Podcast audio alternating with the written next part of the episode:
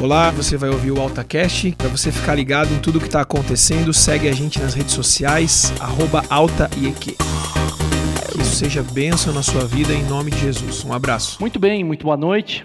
Vamos estar iniciando então a palavra do Senhor. Com muito prazer, nós estamos iniciando uma nova série aqui na Alta Frequência. Essa nova série se chama Fora da Lei e ela se dá uh, na carta aos Hebreus. Então, parece um pouco polêmico aí, né? Fora da lei. Nós vamos estar tratando dos temas, da, de, fazendo uma jornada pelo livro de Hebreus e serão várias pregações. Tenho certeza que Deus vai abençoar muito a sua vida. Veja, o livro de Hebreus, ele é um livro muito peculiar, né? porque ele não parece com uma carta. Né? Orígenes diz que ele começa como um tratado, ele se desenvolve como um sermão, mas ele termina como uma carta. Veja, e os estudiosos também afirmam que Hebreus tem um grego muito refinado, que ele tem ali é, é, um estilo muito é, assim culto, e é um dos estilos mais é, difíceis e mais bem elaborados de toda a Bíblia. Agora, quem que, de quem é o dono deste, deste grego tão elaborado? Né? Quem que é o autor da carta aos Hebreus? Também é um livro conhecido como Grande Enigma, porque nós não sabemos. Alguns entendem que foi Paulo, alguns pensam em Barnabé, outros pensam em Apolo, outros pensam em Priscila. São diversas, diversas é, possibilidades aí, mas nós não, não, temos certeza. Agora, nesse livro de, de Hebreus, tenha certeza que existe a revelação do Senhor, que existe bênçãos para nossas vidas e que existe um tesouro escondido. E você é, é nosso convidado para seguir essa série, para estar é, dia após dia ou semana após semana, estar entrando um pouco mais fundo no livro de Hebreus. Muito bem, nossa jornada, nosso, nossa série, ela é nossa série, ela é nominada Fora da Lei. Que Série estranha, né? Será que estamos fazendo apologia ao crime? Será que estamos de alguma forma uh, exaltando criminosos? Não, longe disso, né? Uh, é uma forma diferente de ver a lei. Veja, Hebreus, ele é um texto que aponta para Cristo. Hebreus é talvez o mais cristocêntrico dos livros da Bíblia. Ele também fala da palavra melhor, da superioridade de Cristo. A palavra melhor aparece 13, 14 vezes neste livro. E ela fala de vários temas: um melhor repouso, um melhor conserto, uma melhor esperança, um melhor sacerdócio. E isso estaremos vendo ao longo da série. Mas, é, sem demora, eu já quero partir para o nosso tema da mensagem de hoje. O tema da mensagem de hoje é o procurado. Então, nós vamos tratar desse tema, o procurado.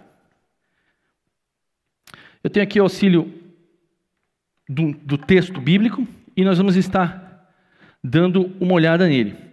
Primeiro tópico, então. Primeiro tópico é um convite a que nós, a que você seja também um fora da lei. Você também precisa ser um fora da lei. E como que se dá isso? Né? Primeiro ponto é abandonando aquilo que é obsoleto. Eu preciso abandonar aquilo que é obsoleto. Vamos ler aqui então o texto, o texto bíblico? Se você puder ler comigo, vai ter que dar uma afastadinha ali na grua, por favor, Rafael, que está um pouco para o lado aqui. Portanto, irmãos, portanto, santos irmãos, participantes do chamado celestial, fixem os seus pensamentos em Jesus apóstolo e sumo sacerdote que confessamos. Ele foi fiel àquele que o havia constituído, assim como Moisés foi fiel em toda a casa de Deus. Eu preciso do... ler o texto aqui, tá? Jesus foi considerado digno de maior glória do que Moisés, na mesma forma que o construtor de uma casa tem mais honra do que a própria casa, pois toda a casa é construída por alguém, mas Deus é o edificador de tudo. 5. Moisés foi fiel como servo em toda a casa de Deus, dando testemunho do que haveria de ser dito no futuro. Mas Cristo é fiel como filho sobre a casa de Deus. E esta casa somos nós, se é que nos apegamos firmemente à confiança e à esperança da qual nos gloriamos. Veja, é um texto que não se entende à primeira vista, é, talvez qual o sentido que esteja querendo dizer, quais são as nuances, mas é, é preciso uma leitura um pouco mais demorada em cima disso. Então, a gente vai estar destacando algumas palavras e vamos estar trabalhando em cima delas. Primeira delas é essa aqui, santos irmãos. Veja, santos irmãos está indicando, é uma das pistas em alguns lugares que nós temos, quem que são os destinatários desta carta. Esta carta é direcionada para cristãos, que são chamados de irmãos, e mais para frente veremos que são cristãos judeus, cristãos que seguiam, ora seguiam o judaísmo e passaram a pertencer a Cristo, passaram a ser cristãos. Ah, o, o, ano aproximado né, de que Hebreus foi escrito, ele precisa ser antes de 70 depois de Cristo. 70, ele se refere ali a, a, a, sacrifícios no templo, e em 70 o templo foi destruído. Ele é destinado então a cristãos provavelmente de segunda geração, filhos já dos primeiros cristãos. Portanto, esse texto não é um texto evangelístico, não é um texto que está pensando na pessoa lá fora, não é um texto que está pensando em alguém que vai ser evangelizado, mas alguém que já é. Mais uma vez, né, participando do, do chamado celestial. Próximo ponto aqui: fixem os seus pensamentos em Jesus. Fixem os seus pensamentos em Jesus. Estava vendo aqui também um chamado à persistência. Por quê? Porque o propósito do texto é trazer esses irmãos hebreus que estavam vacilando, eles estavam pensando: olha, é melhor eu voltar para o judaísmo, é melhor eu voltar para aquilo que é confortável, é melhor eu voltar para aquilo que eu tenho segurança. Eu não devo é, é, me expor, eu não devo me arriscar, eu não devo sofrer pelo evangelho. E o autor dessa carta aos Hebreus, ele insistentemente diz: olha, persista, insista na sua fé, apesar da tribulação, apesar da perseguição que eles estavam sofrendo. Sofrendo pelos, é, pelos judeus, né, pelo judaísmo, e posteriormente, ali, ou concomitantemente, pelo próprio Estado. Então, fixem os seus pensamentos em Jesus. Muito bem, e aqui nós temos duas figuras de Jesus, veja só: apóstolo e sacerdote. Então, como apóstolo, Jesus é o representante, vou por aqui, representante de Deus aos homens. E como sacerdote? Como sacerdote é o representante dos homens para com Deus. Quem que estava exercendo esse, esse, essa função? Essa função era é, exercida por sacerdote Arão, no tempo de Moisés, e não a função de apóstolo, mas a função de profeta, que é muito parecida, né? O profeta do Antigo Testamento é, acabou virando o apóstolo do Novo. Então, era, essa função era mosaica, era Moisés que era o grande profeta da época. Acontece que Jesus convergia essas duas funções, ele tinha esse duplo ofício. Jesus era tanto sacerdote quanto apóstolo. O sacerdócio nós veremos aqui é, é, em, outra, em outra pregação da série. E o apóstolo nós vamos ver nessa, nesse momento mesmo. Vamos para o nosso próximo texto aqui. Então nós estamos falando de Moisés nós estamos falando que Jesus, e o texto de Hebreus aponta, que Jesus era superior a Moisés. Pois bem, que história é essa de Moisés? Né? Moisés foi o libertador do povo. Moisés foi alguém, o grande profeta de Deus, talvez o maior dos profetas do, do Antigo Testamento, porque ele falava face a face com Deus. Agora pense, em uma cultura judaica, Moisés era o cara. Pense aí há, há mil anos atrás, que seja mil e quatrocentos anos, talvez mil e trezentos anos, Moisés ainda estava ali sendo discutido, sendo tido como ponto de partida, como, como alguém que estava sendo. De, Jesus estava sendo acusado de ir contra Moisés. Agora, pense aí, mil e poucos anos atrás.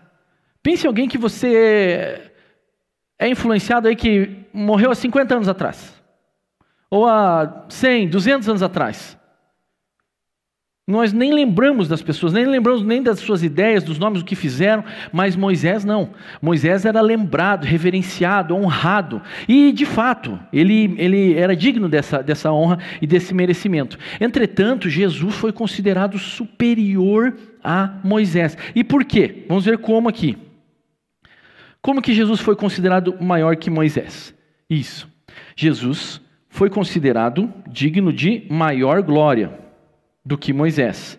Da mesma forma que o construtor de uma casa tem mais honra do que a própria casa. Ou seja, o que é mais importante? O construtor da casa ou a casa? A pessoa ou o material? Então, é, da mesma forma que o construtor da casa. Pois toda casa é por alguém, é, é construída por alguém, mas Deus é edificador de tudo. Agora sim, agora vamos ver uma, vamos ver um contraste, tá? Aqui. O livro de Hebreus, ele lida muito com contrastes. Ele é, aponta um cenário, uma ideia, em seguida para apontar outra, e mostra, às vezes, uma continuidade de pensamento e, às vezes, uma descontinuidade desse pensamento. Vamos ver aqui.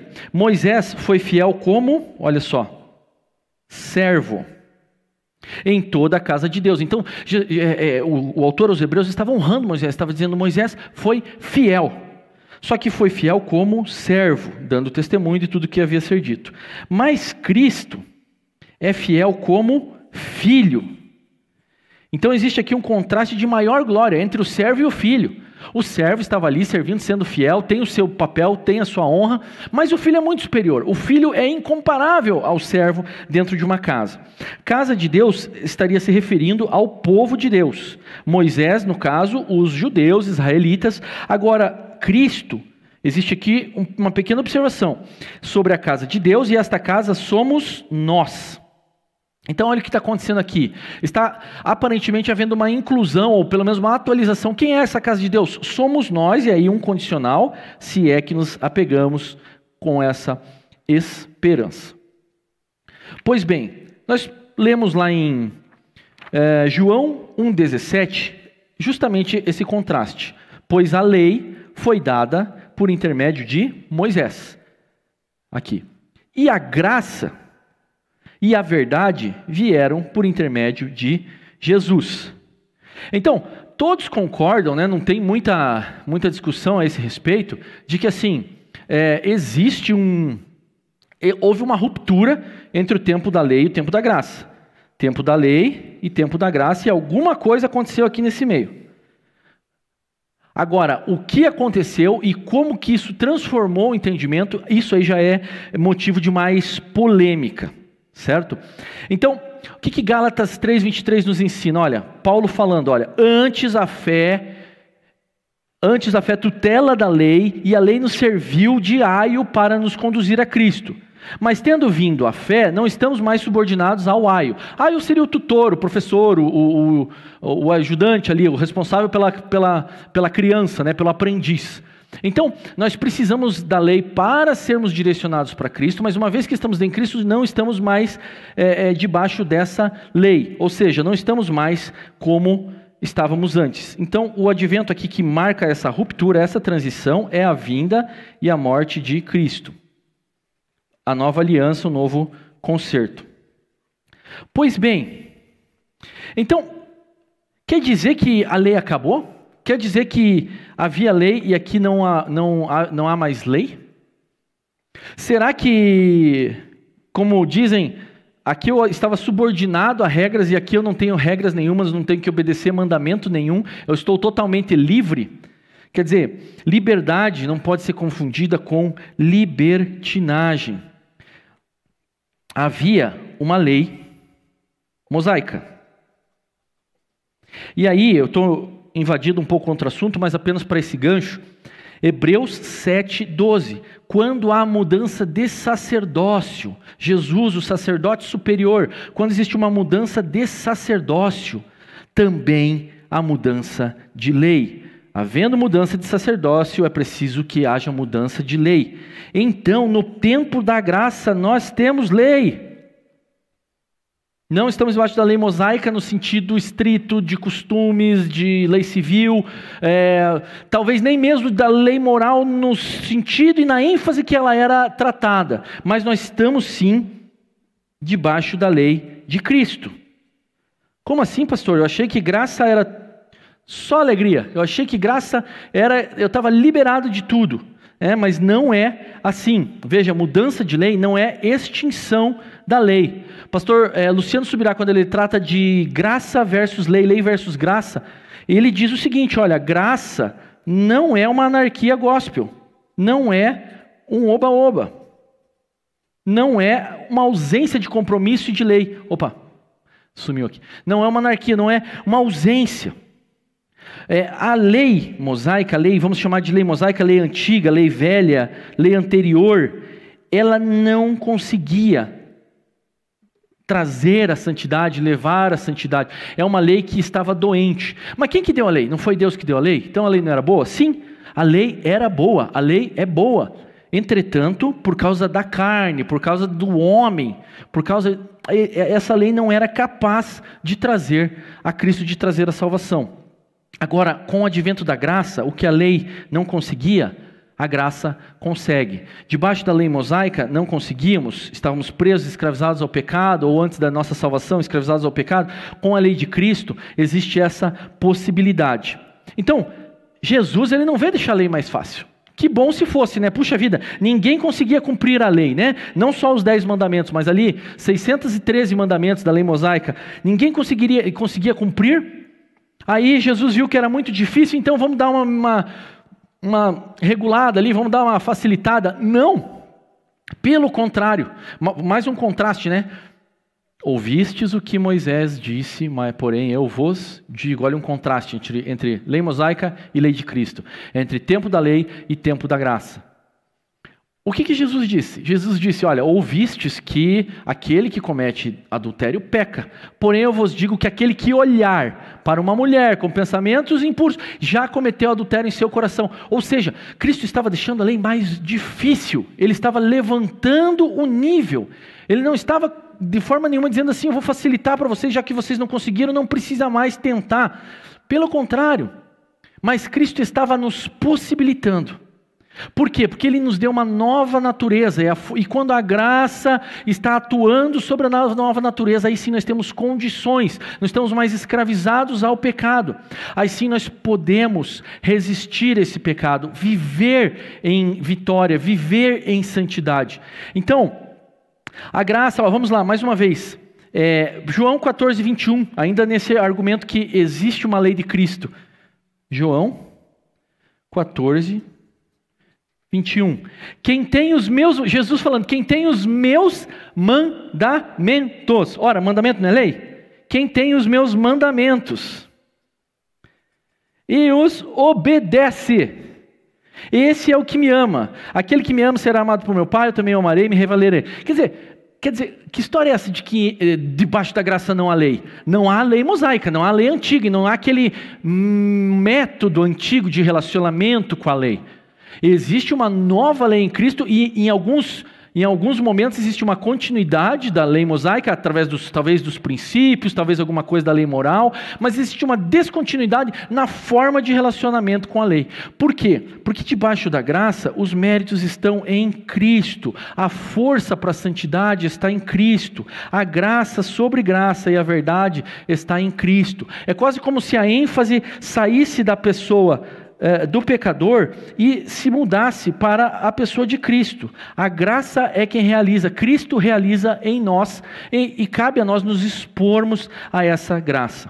Portanto, quero citar aqui é, pastor Luciano subirá ainda, graça não significa permissão para pecar. Significa o empoderamento justamente para não pecar. Então havia lei, eu era preso ao pecado, não conseguia cumprir a lei, Agora, com a graça, existe um empoderamento. Eu não posso dizer mais que eu não consigo não pecar. Por quê? que é impossível eu não pecar. Claro que somos humanos, falhos e estamos em uma caminhada de santidade, mas com a graça de Cristo, né, não sobreveio sobre vós tentação que não fosse humana.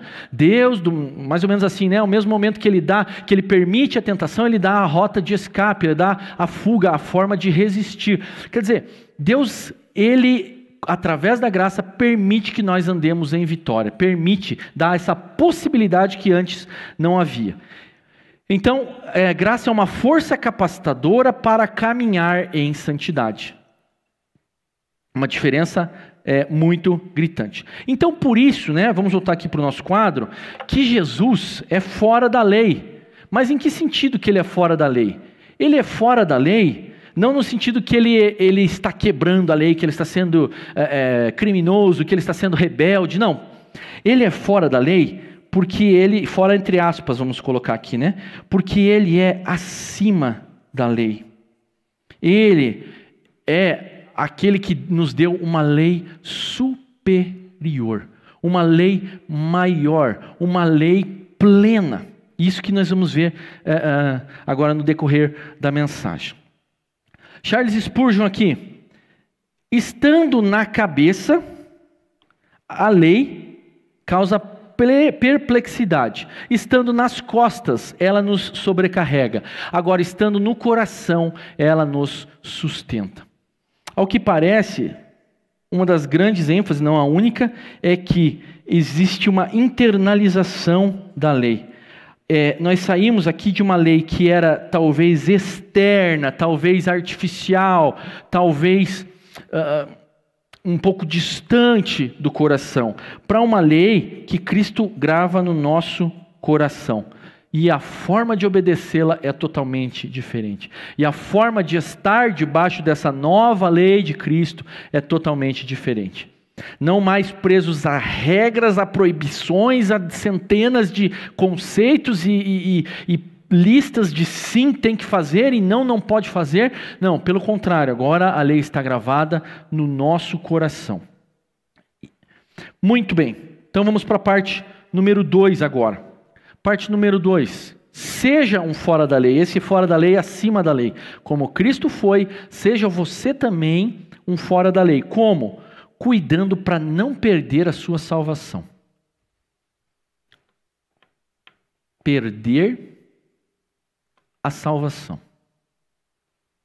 Tema bastante polêmico, bastante divergências doutrinárias. Agora, a nossa linha quadrangular é essa: é a possibilidade de, sim, perda de salvação. Não sustentamos que, né, como vamos dizer assim, a tia da escola dominical precisa simplificar para a criança, então ela fala assim: pecou, vai para o inferno, confessou, vai para o céu, pecou de novo, vai para o inferno. Essa, essa, perda de salvação, a cada passo, perde salvação, ganha salvação. E, acaba sendo assim que temos que explicar para a criança. Né? Agora, para para adultos, para aqueles já mais maduros da fé, não é assim que acontece. Perda de salvação não é algo simples, não é algo rápido, não é algo o, o, é, fácil de se acontecer. Entretanto, é um caminho perigosíssimo. O autor dos Hebreus estava advertindo ali, vamos ler os textos, aqueles judeus cristãos que não pusessem isso em jogo, que não brincassem com a sua salvação. Vamos ler. Por isso é preciso que prestemos maior atenção ao que temos ouvido, para que jamais nos desviemos. E aqui, versículo 2 e 3. Porque se a mensagem trazida por anjos provou a sua firmeza e toda transgressão e desobediência recebeu a devida punição, como escaparemos nós se negligenciarmos tão grande salvação? Essa salvação, primeiramente anunciada pelo Senhor, foi nos confirmada pelos que a ouviram. Muito bem, então voltamos ao texto e vamos ler com um pouco mais de parcimônia, um pouco mais de, de atenção. Nos desviemos. Olha só. O autor estava se incluindo nos nos desviemos. Possibilidade, ó, autor incluso.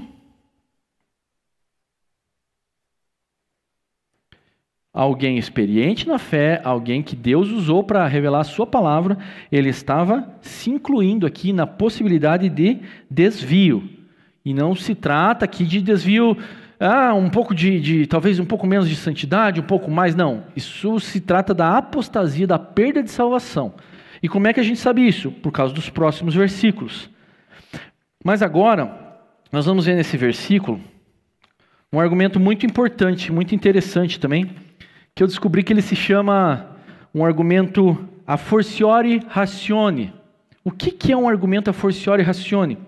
É um argumento que diz assim, olha, se você, tá, se você crê nessa verdade pequenininha, com muito mais força, você, com muito mais razão, você precisa crer nessa verdade mais forte. Então, esse tipo de argumento se chama, vou, vou abreviar só para forciore, tá? Forciore ratione. Então, aqui o autor está fazendo isso. Veja como é, é bem elaborado. Ele usa uma verdade menor que os judeus criam. E diz: se vocês criam na pequenininha, então vocês têm que, hum, assim, obrigatoriamente crer no que eu estou falando.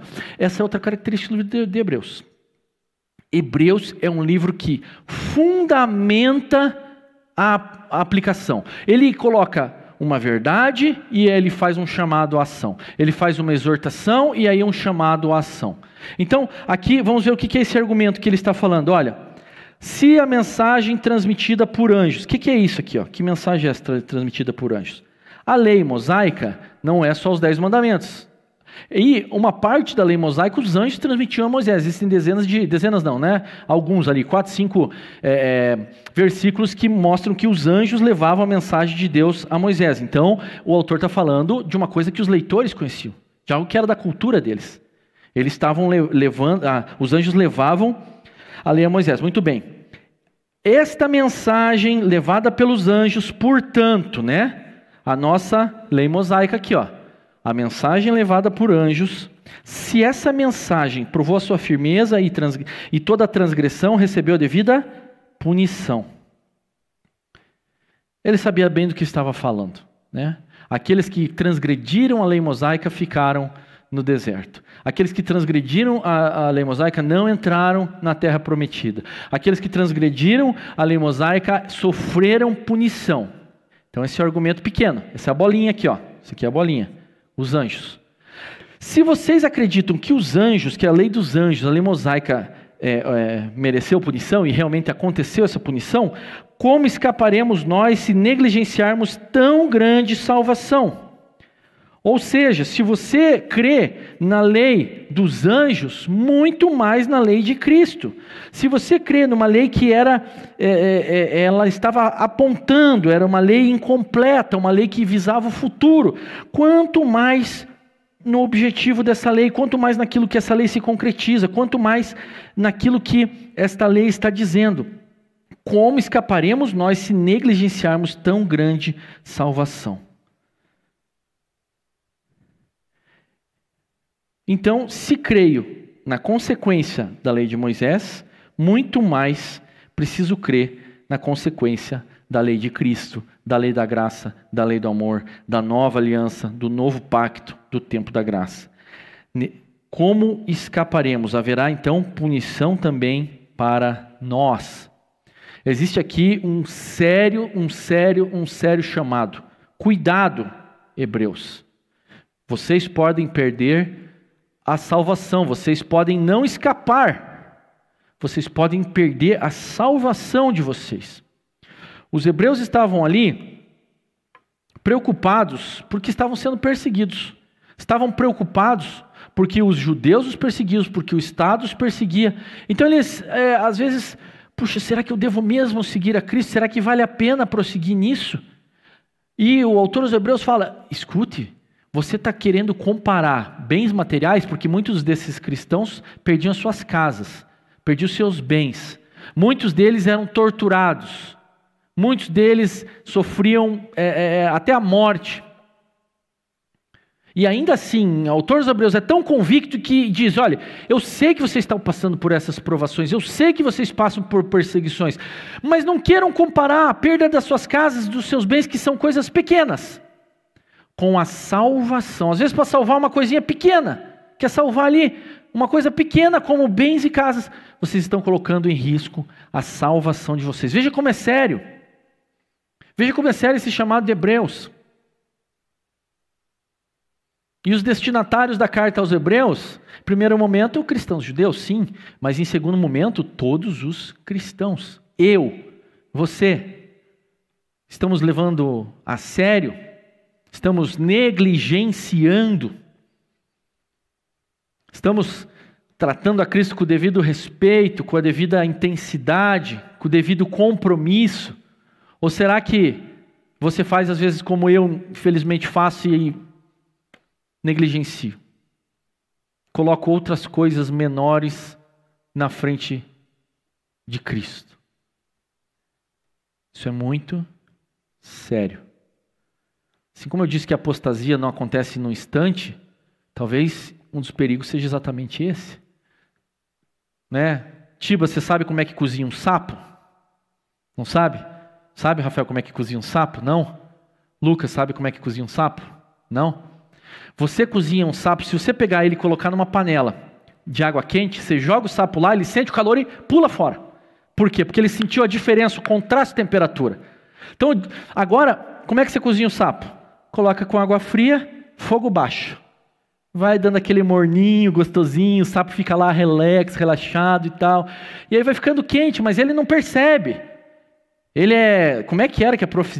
psilotérmico, né? Isso que chama, né? Psilotérmico. Ele, ele, a, a temperatura do corpo dele varia com, com, com, o ambiente externo. Então ele fica lá relax, tal, hum, meio quente aqui, mas tudo bem, tudo bem. Quando ele vê, ele está cozido, porque a diferença da temperatura foi aos pouquinhos. Sabe aquele não dá nada? Não dá nada. Eu só vou dar uma olhadinha naquele site que eu não devo, não dá nada, só um pouquinho eu já volto. Eu só vou contar aquela fofoquinha. Eu só vou cometer esse ato de desonestidade. Eu só vou cometer é, uma coisinha aqui, uma coisinha ali, pequena, aqui, ó, bem pequenininho. Não, só essa vez. Eu só vou negligenciar meu tempo de oração, de devocional, só essa vez, depois amanhã. Ah, depois não orei ontem nem anteontem, acho que eu vou orar depois. Deixa para depois, deixa para depois. A apostasia é muito séria e ela precisa ser barrada logo no início. Logo que o diabo te colocar na panela e começar a acender o fogo, vaza, meu, foge, se liga. Apostasia é algo perigoso. Vamos lá, alerta e cuidado. Ponto número 3, para a gente concluir. Seja fora da lei, fazendo Cristo o centro da sua vida. Cristo precisa ser o centro da sua vida. O início do, de Hebreus, e agora nós passamos pelo capítulo 3, 2, e agora vamos para o capítulo 1. Mas só vou me ater aqui ao primeiro versículo. Há muito tempo Deus falou muitas vezes de várias maneiras aos nossos antepassados por meio dos profetas, lá atrás. Mas agora, nesses últimos dias, falou-nos pelo meio do Filho. Muitas vezes e várias maneiras, a revelação de Deus ela foi parcelada, ela foi pequena, ela foi progressiva ao longo dos anos, ao longo de décadas, ao longo de centenas de anos. E aí chega a revelação. Pode vir para mim. Aí chega a revelação. Aí chega a plenitude da revelação que é Cristo. Sejam fora da lei, afastando essas coisas que impedem, afastando essas coisas que às vezes nem pecados são, mas estão te dificultando, estão sendo um obstáculo, para que você deixe Cristo ser o centro da sua vida. As revelações parciais, aquilo que aconteceu, não podem se comparar com a plenitude de Cristo. Olhe para você. Com a luz da verdade, da palavra, sobre a tua consciência, sobre a tua alma. Olhe para você. Sua vida cristã, sua vida espiritual. Deixa a luz de Cristo penetrar e te mostrar como é que você vai.